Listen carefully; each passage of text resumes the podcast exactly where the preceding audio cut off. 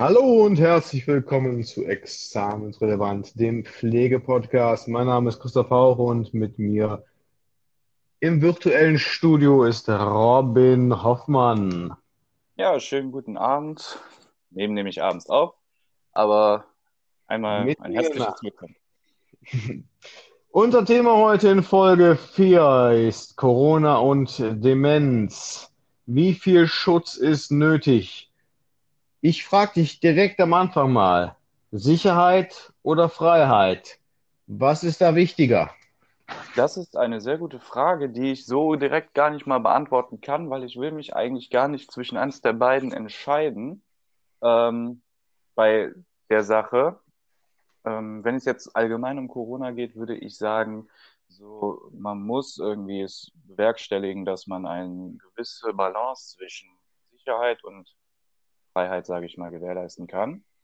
Ähm, weil ich selber der Überzeugung bin, dass ich da, sage ich mal, mit am besten fahre. Ich will mich nicht zu sehr eindämmen lassen. Ich will aber auch nicht zu sehr meine Sicherheit aufs Spiel setzen, um meine Freiheit genießen zu können. Also da ist schwierig. Also ja, und im Falle, unser Thema ist ja heute Corona und Demenz.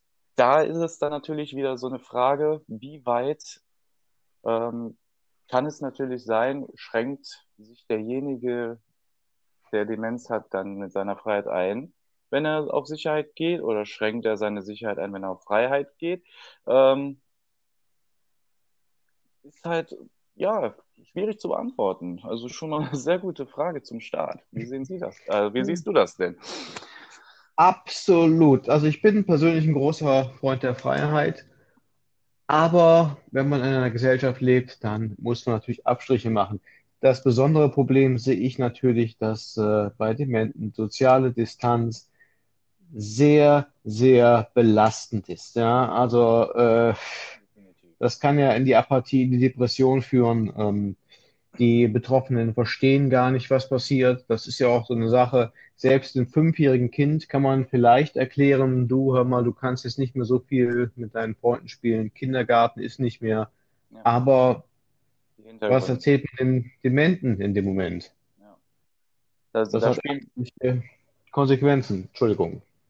ja, sorry, dass ich da reingrätsch. Also ich stimme dir da vollkommen zu. Ähm, schwierig. Ein Fünfjähriger, der wird das vielleicht noch verstehen, wenn man ihm das sagt. Die Hintergründe da wird er wahrscheinlich auch nicht verstehen, ähm, so genau, weil es halt schon ein komplexeres Thema ist. Aber ein demenzerkrankter Mensch wird dann natürlich noch größere Probleme haben, weil ich glaube, der wird es nicht mal begreifen, wenn du ihm sowas sagst.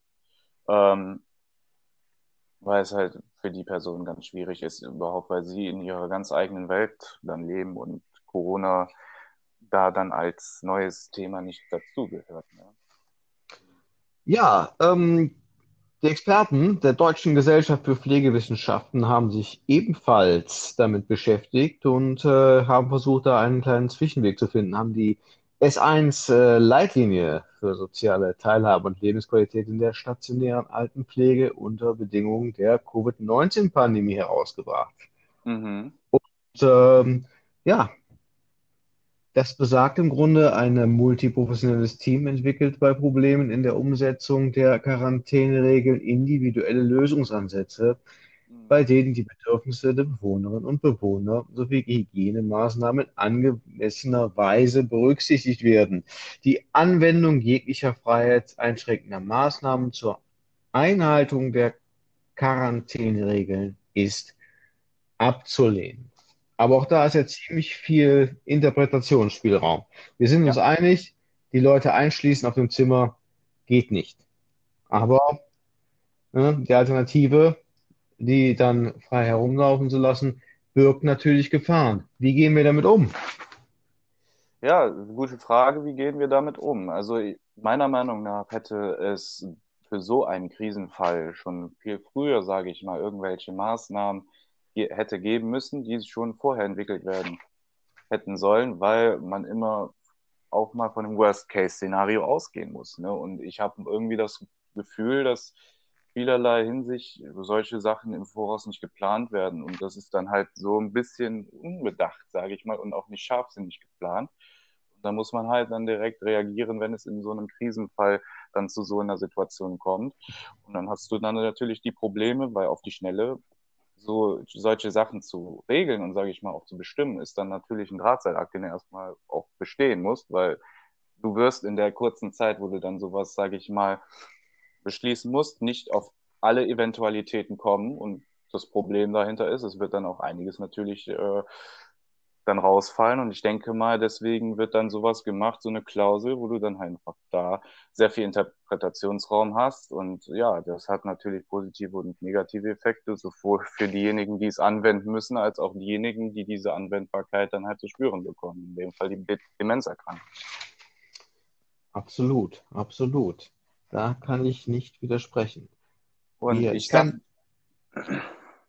Entschuldigung. Ja, führen, führen Sie Ihren Satz fort. Äh, ich kann ja, gleich nach. Ich kann ja nur aus Erfahrung sprechen. Wir hatten ja einen äh, Ausbruch bei uns im Heim mhm. und wir sind dazu übergegangen, dann im Grunde kohortenmäßig äh, Isolation durchzuführen, also alle Gesunden und alle Kranken dann äh, gemeinsam unterzubringen und äh, auch das führt natürlich zu Problemen. Also zunächst einmal, ich, ich erzähle das kurz, ne?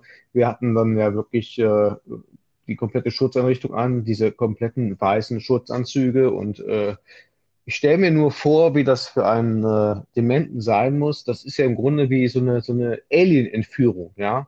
Vollkommen mhm. fremde, vollkommen äh, verpackt, äh, reißen dich aus deinem Zuhause und bringen dich irgendwo anders hin.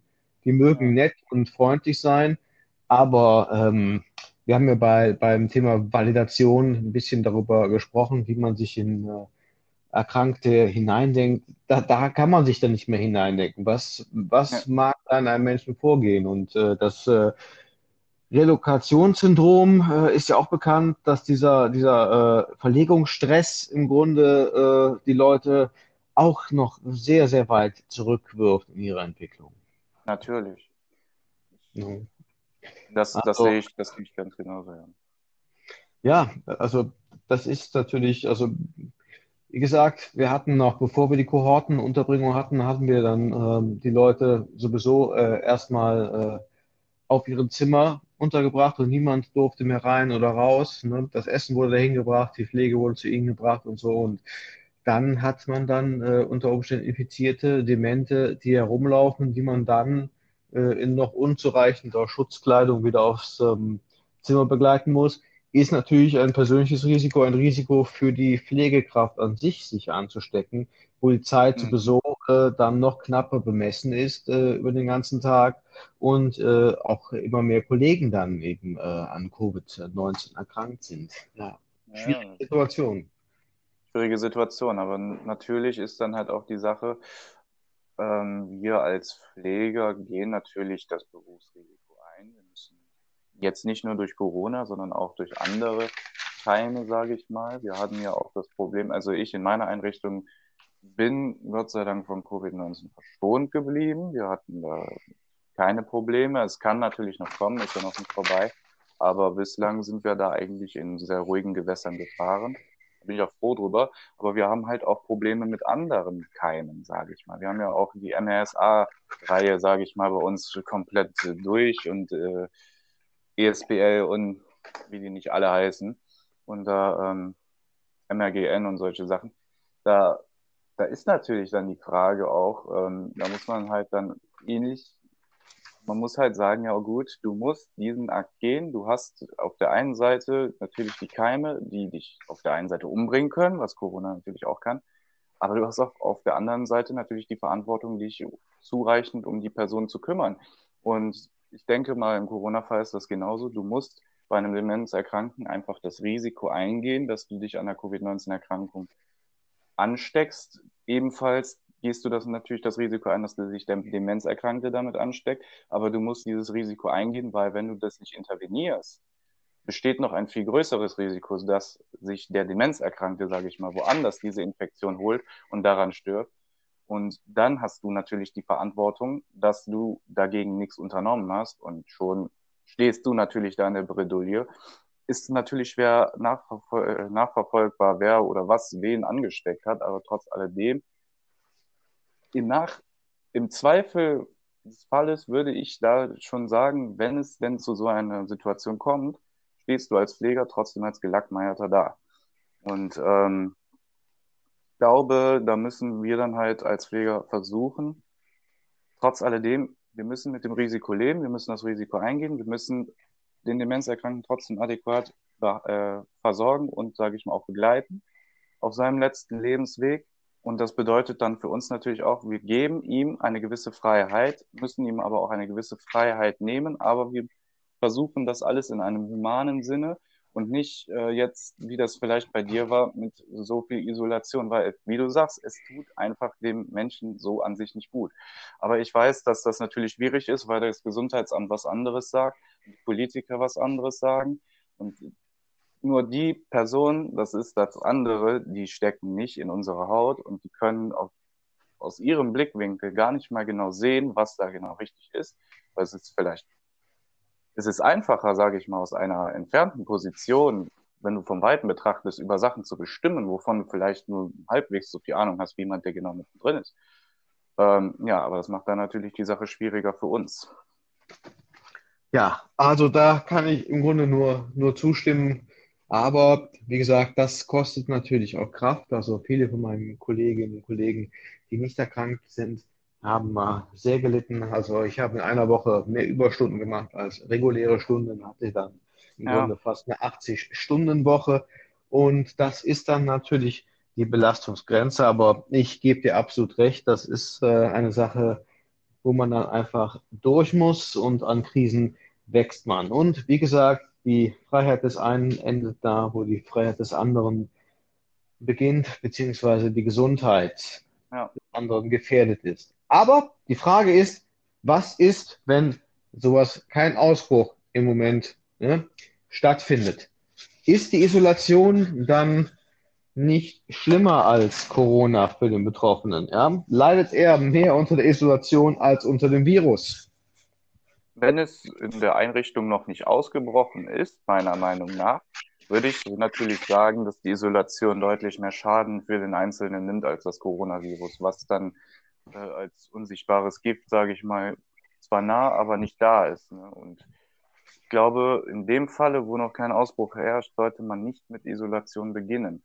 Allerdings ist natürlich dann auch schwierig, ähm, wie die dann noch bei klarem Bewusstsein sind, von denen zu trennen, die es nicht mehr sind schwierig. Also ich, ich hoffe, wenn du jetzt alle unter einen Scheffel packst und sagst, ähm, ja, jeder Bewohner hat das Recht in seiner Einrichtung, solange kein Ausbruch innerhalb der Einrichtung stattgefunden hat, hat er das Recht, Besuch zu empfangen und darf nicht isoliert werden, sondern sich frei auf der Station, sage ich mal, oder auch allgemein ähm, draußen, wenn er das möchte, mit einem Pfleger oder einer sozialen Betreuungskraft frei bewegen. So würde ich das jetzt, sage ich mal.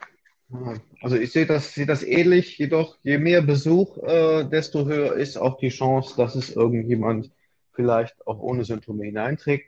Auch wenn wir beispielsweise ähm, die Möglichkeit haben, beziehungsweise die Pflicht haben, jeden Einzelnen, der besucht, einem Schnelltest durchzuführen lassen. Aber äh, das, äh, wer sich einmal damit beschäftigt hat, hundertprozentig sind sie nicht und ich befürchte, sind sie wahrscheinlich noch nicht mal 95-prozentig.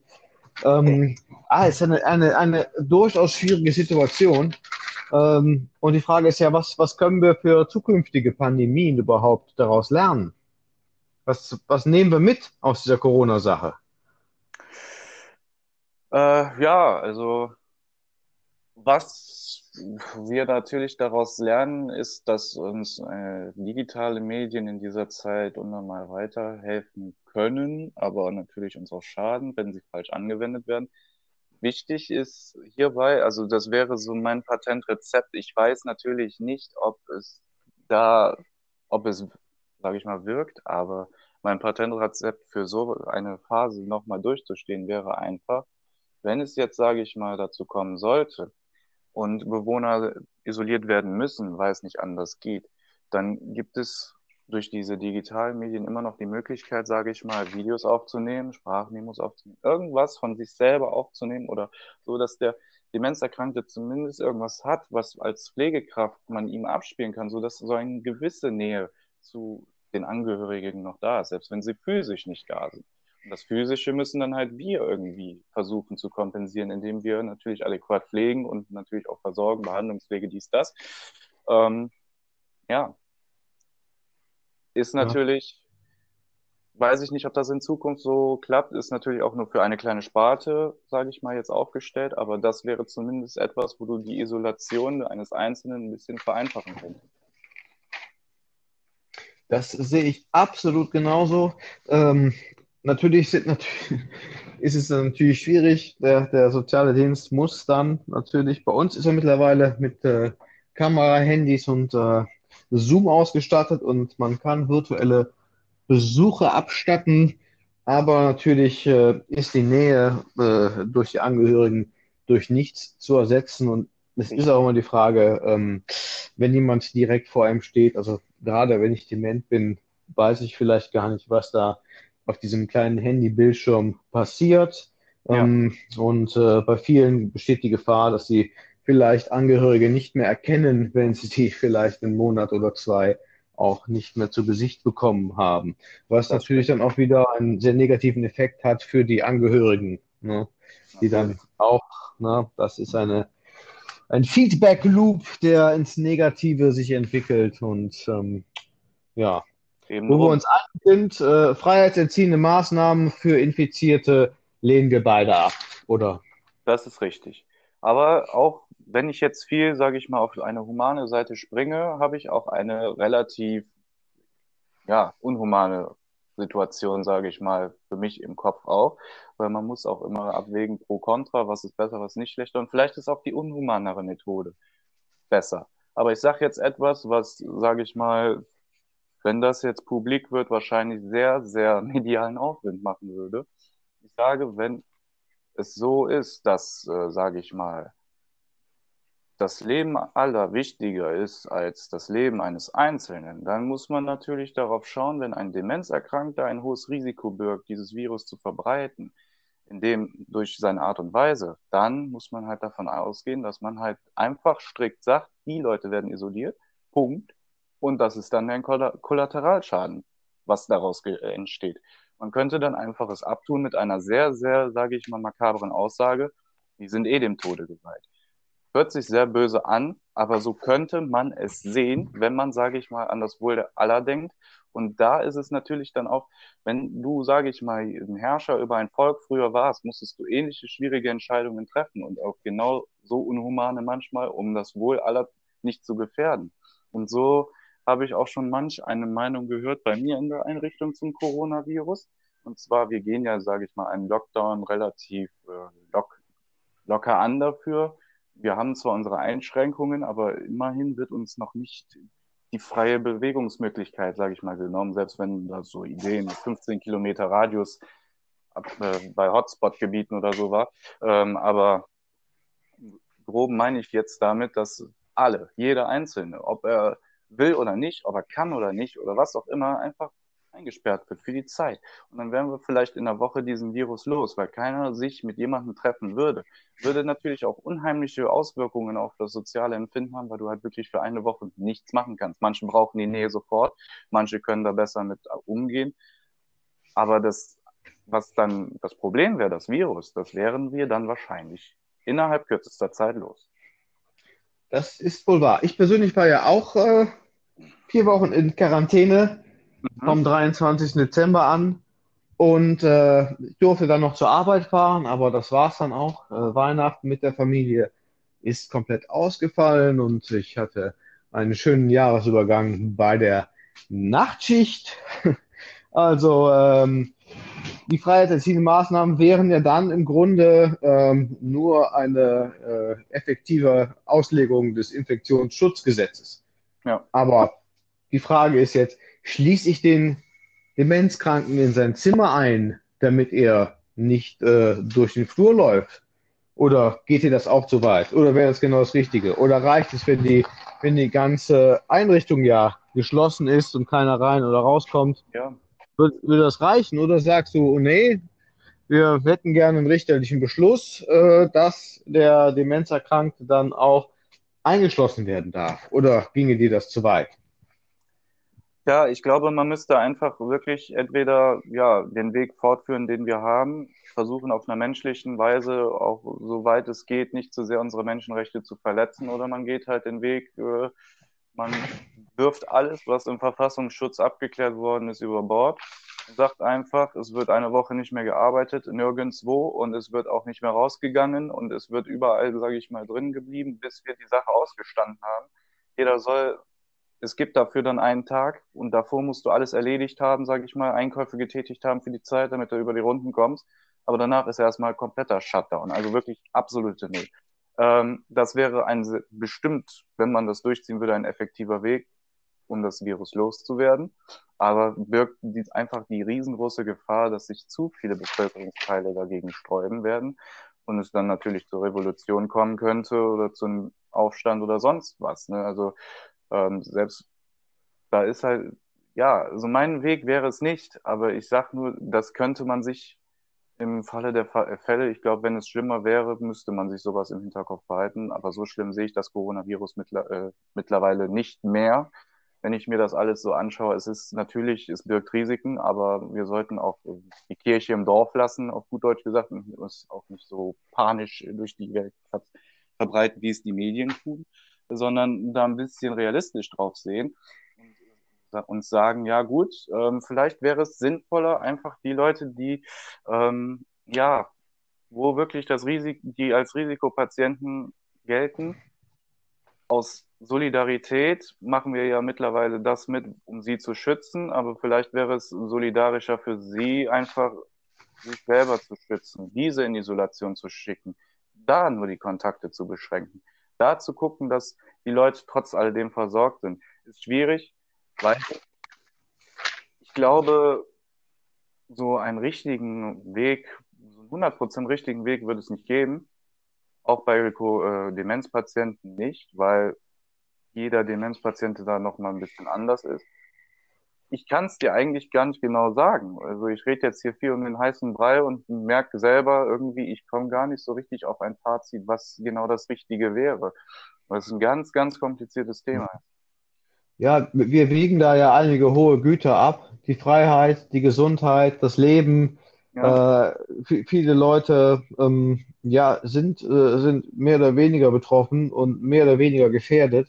Ja. Und äh, da den Spagat hinzukriegen, ist äh, sehr, sehr schwierig. Ich persönlich habe ja immer gedacht, okay, äh, vielleicht äh, sollte man das so machen, alle im Kranken- und Altenpflegebereich äh, werden komplett isoliert für zwei Monate, kriegen, sagen wir mal, das fünffache Gehalt, zahlen keine Steuern und kümmern sich dann in der Zeit um die äh, Betroffenen.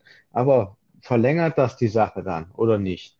Ah, alles sehr schwierig. Sehr schwierig. Ich ähm, glaube, auch wenn du das so machst, selbst wenn du denen mehr Gehalt anbieten würdest, äh, denke ich mal, wenn du das zwei Monate lang mit jemandem durchziehst, ohne dass er seinen Ausgleich findet, außer vielleicht zu Hause durch irgendwelche anderen Aktivitäten, wirst du halt deine Pflegekräfte so dermaßen dezimieren in der Zeit, weil einfach so viele Leute psychisch dadurch krank werden würden, dass halt, äh, ja, da dann halt noch ein größerer Mangel in der Pflege bestehen würde. Definitiv. Was glaubst du, können wir als Pflegekräfte noch mehr tun für die Dementen, die unter der Isolation leiden? Also äh, natürlich muss man sich da intensiver mit beschäftigen, aber was, was können wir noch mehr tun? Was hättest du eine Idee? Ja, was könnten wir für Demenzkranke tun ne, das in dieser Zeit? Also natürlich würde ich als jemand, der mit Demenzerkrankten zu tun hatte, versuchen, so viel Normalität, wie es möglich ist für den Dementen in seiner Welt halt zuzulassen. Das, das wäre so das, was ich für richtig äh, erachten würde. Einfach so, dass er, sage ich mal, sein, seine Komfortzone nicht verlässt, so dass du halt die Krankheit, die er schon hat, äh, sage ich mal, immer noch im Auge hast, weil das ist ja auch wichtig. Und wenn du dann, sage ich mal, so durch dieses Virus die Normalität, die an Demenz erkrankt damit sich, also es ist eine unnormale Sache, aber du bringst ja trotzdem so in deinem Verhalten eine gewisse Normalität mit. Ähm, wenn du die, ihn daraus, sage ich mal, schubst, dadurch, dass du halt dazu gezwungen bist durch ein Virus, glaube ich, hast du mehr negative, hast ja auch eben gesagt, mehr negative Einwirkungen auf ihn, als wenn du jetzt einfach die Normalität, soweit es geht, möglichst aufrechterhältst. Ne? Aber es ist halt Ja. schwierig umzusetzen. Sehe ich absolut genauso. Ja, also ich fand persönlich, das war eine sehr schöne Diskussion. Wir haben ein bisschen die Problemfelder aufgezeigt. Wir haben ein wenig über die Leitlinie S1 gesprochen. Und äh, ja, vielleicht nehmen wir aus dieser Krise für kommende Krisen etwas mit. Ich bedanke mich recht herzlich für das Gespräch. Ich fand Ich mich auch, selbst wenn ich irgendwie das Gefühl habe, wir haben es nicht zu einem, irgendwie zu einer Patentlösung geschafft, aber ich glaube, das ist halt sehr schwierig auch, ne? Also da, da scheiden sich bei weitem alle Geister mit. Ja, der Weg ist das Ziel und äh, eine Pandemie ist immer eine Ausnahmesituation und äh, wenn wir auch nur ein, zwei Sachen besser machen in der nächsten Pandemie, äh, also als Pflegekräfte, ähm, dass man genug äh, Impfstoff bestellen sollte, ist mir persönlich schon vorher bekannt gewesen, aber da scheinen die Leute in der Politik eher Probleme mit zu haben, aber das ist jetzt nicht unser Thema. Ja, ich bedanke mich, wie gesagt, recht herzlich dafür, dass du mit mir hier in unserem virtuellen Studio warst. Das gern. war Folge 4 unseres Podcasts Examensrelevant, der Pflegepodcast. Schaut nochmal nach unserem Begleitheft Examensrelevant. Und ich sage auf Wiedersehen. Möchtest Ja, du noch was sagen? Ja, ich denke auch, äh, ja, grüßt eure Familien, ne? Bleibt gesund. Was wichtig ist, ähm, achtet immer darauf, ne, dass ihr selbst, sage ich mal, wenn ihr jetzt selber mit solchen, mit jemandem mit Demenz, sage ich mal, zu tun habt, dass ihr dann halt auch wirklich das adäquat zu lösen. Lasst euch nicht zu sehr von dem Virus, sage ich mal, unter Druck setzen. Lasst euch aber auch nicht zu sehr davon unter Druck setzen, was ein Demenzerkrankter möchte. Ihr müsst entspannt bleiben und versuchen, das adäquat zu lösen.